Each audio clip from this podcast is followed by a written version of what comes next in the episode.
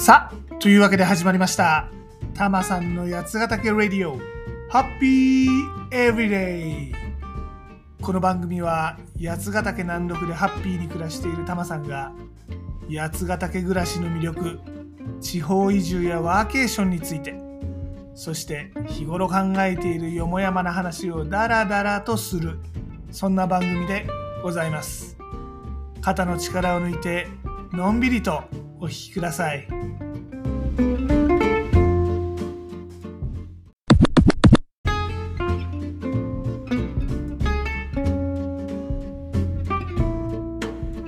今回は最近小淵沢にできた新しいキャンプ場フォークウッドビレッジ八ヶ岳ってとこについてご紹介しますよ。ここね2022年の9月にオープンしてんでまあそろそろ半年？うんなんだけどね。タバさん前から気になってはいたんだけど11月ぐらいに予約したら当日が大雨でねまあ予約をキャンセルしちゃったんですよ。でもってその後は冬になっちゃったでしょ？さすがにね八ヶ岳の真冬って寒いのよ、まあ最近はあの冬キャンプも人気になっててテントに薪ストーブ持ち込んだりとかねいろいろ冬を楽しんでる人もいるみたいなんだけどさ。でもタマさんそんなね装備は持ってないもんで冬はちょっとキャンプからは遠ざかってたんですよね。で今年は富士見パノラマのシーズン券も買っちゃったこともあって冬はスノーボードばっかりやってたんですね、まあ、だから今年の冬はね他の遊びあんまりやらなかったなって思います。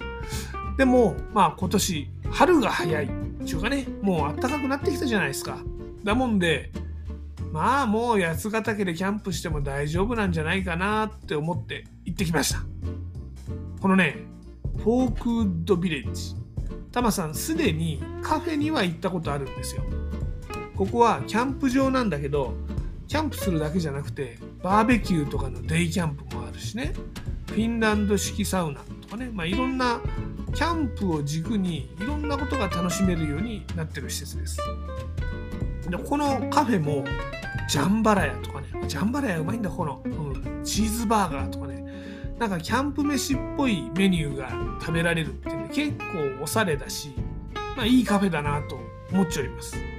しかもねこのカフェオープン11時から午後の6時までね投資営業なんですよ。つまりね午後遅い時間でもご飯が食べられるっちゅうわけです。実はこの八ヶ岳エリアってね投資営業のカフェあんまりないんですよね。いわゆるこの田舎の午後2時の壁ってやつですね。午後2時。まあ遅くても3時だね。過ぎるとねランチ営業が終わっちゃってご飯食べるところがなくなっちゃうというあれです。そんな時にここは本当ね心強いんですよ。だからタマさんここのカフェは何回か利用していてね。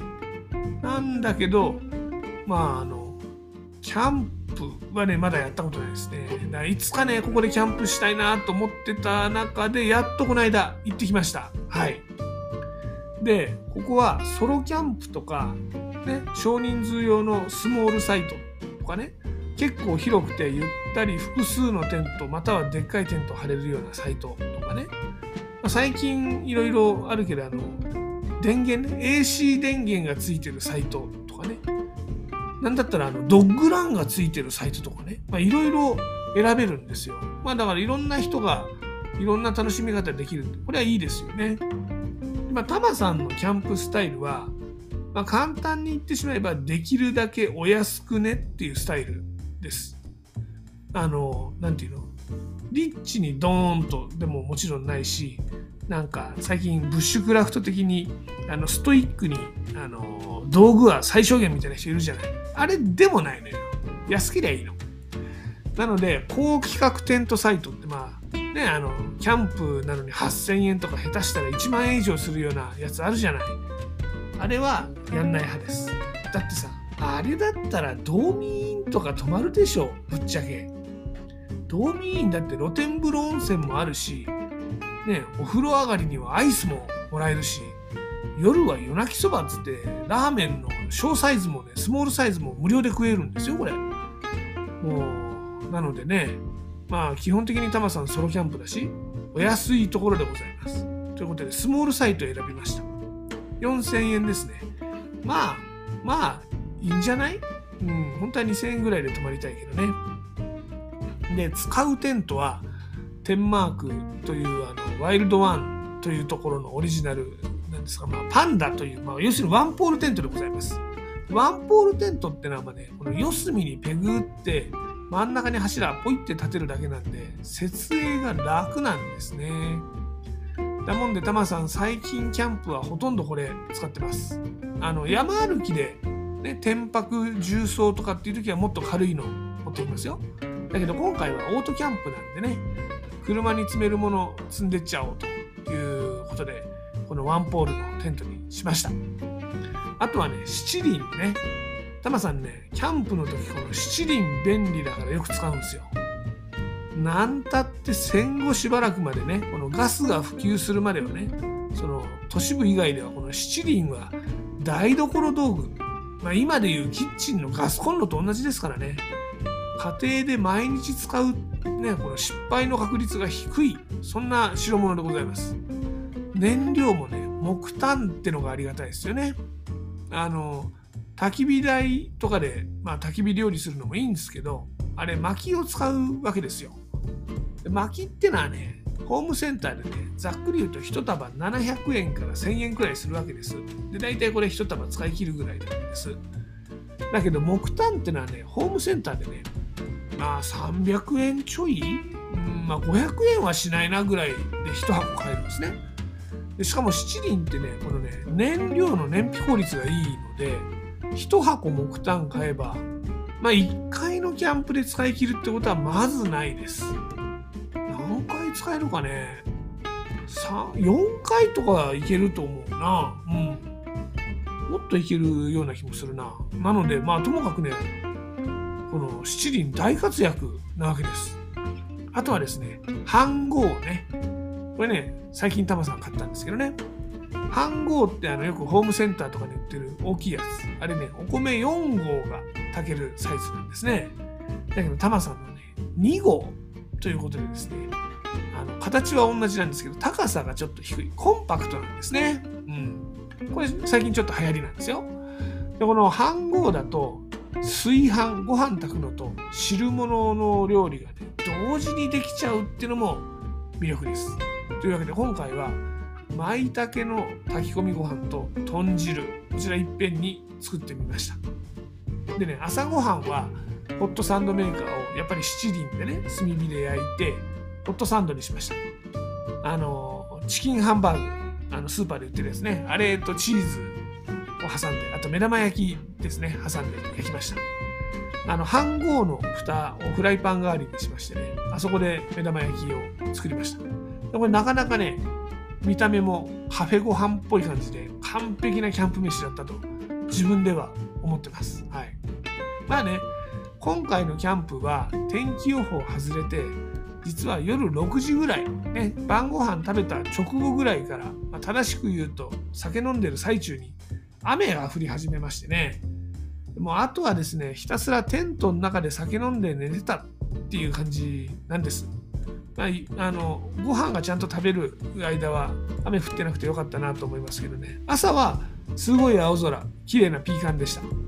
そう。細かいことなんですけどここのキャンプ場食器を洗うシンクあのお湯が出るんですよ、まあ、手が冷たくないこれ嬉しいですねあとトイレもねウォシュレットですごい快適ですね。もう至れり尽くせりのキャンプ場でございました。うん。はい。話戻しましょう。で、朝になるとですね、あの、まあ、前の日七輪で焚き火とかもしてたんで、ちょっと服とかが煙臭くなるわけですよ。焚き火臭いというかね。で、お風呂入りたいというわけで行ってきました。このね、フォークウッドビレッジにはサウナもあるんでございます。いやね、タマさんね、そこまでのサウナってわけじゃないんですよ。整うって未だによくわかんないし。だけど、ここのサウナはいいっす。実はね、今、山梨県、サウナにすごく力入れてるんですね。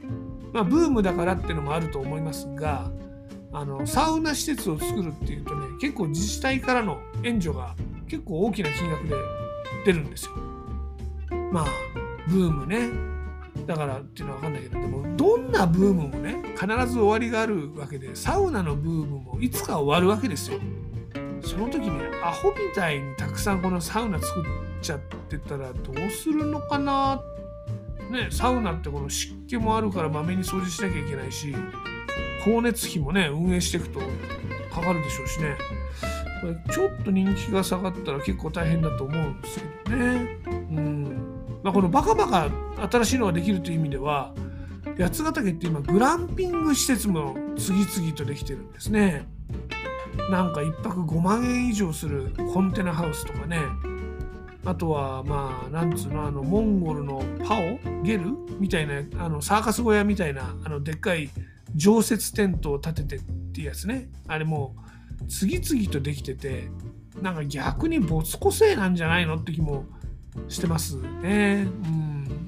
まあグランピングってね人気がなくなったらテントどかせば更地なわけでやってる事業者からすると現状復帰が簡単にできるんで案外これねビジネスとしてはリスクが低い投資なのかもしれないなとは思います。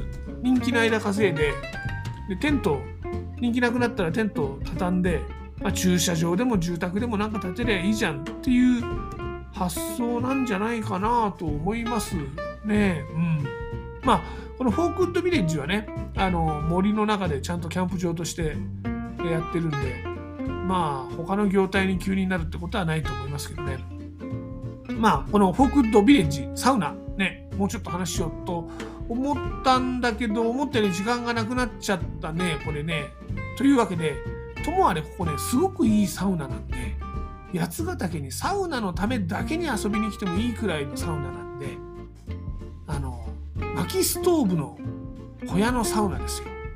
でねこの八ヶ岳のキンキンの冷水を浴びるね水風呂でそして森の中で外気浴ねかなり最高なんで、まあ、一度来てみてくださいと、まあ、もちろんキャンプ場としてもいいとこだしカフェとしてもいいとこですがあの別に僕ここから何かあのリベートとかもらってるわけじゃないですがこのフォークウッドビレッジ大変いいところだと思います。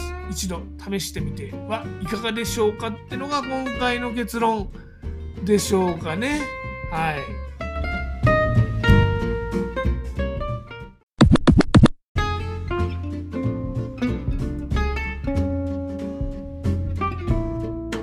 さて、たまさんのブログ、やつなび .jp、yatsunavi.jp では、八ヶ岳で楽しめるアクティビティや移住に役立つ情報をお届けしています。こちらもぜひご覧になってみてください。また、八ヶ岳暮らしについては SNS でも案内しています。Twitter では全部カタカナで「ハッシュタグたまさんラジオ」を検索してみてください。ちなみにユーザー名はたまさんラジオ。これ英語ですね。たまさんウェディオになってます。インスタグラムではハッシュタグブラタマリ的なを検索してみてください。こちらはですね、ユーザー名はヒロドットたまりになってます。まあ、どちらもね、八ヶ岳の話とかいろいろしてますんで、いいねとかリツイートとかフォローとかしてもらえると嬉しいです。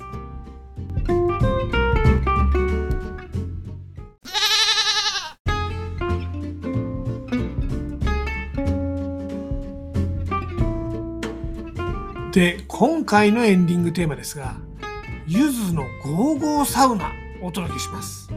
えー、ゆずでこんな曲あるんでね知らなかったよ夏色とかねなんかそんなんしか知らんけどねまあ今回はねあのキャンプの話だったんですけど、まあ、サウナの話もしましたんでというわけでサウナの歌でございます。はい。聞いてみましょう。ああの今回ご紹介したこの FOLKWOOD VILLAGE ワーケーションもできるキャンプ場でございます。ぜひいろんな意味で行ってみるといいですよ。ゴーゴーサウナでございます。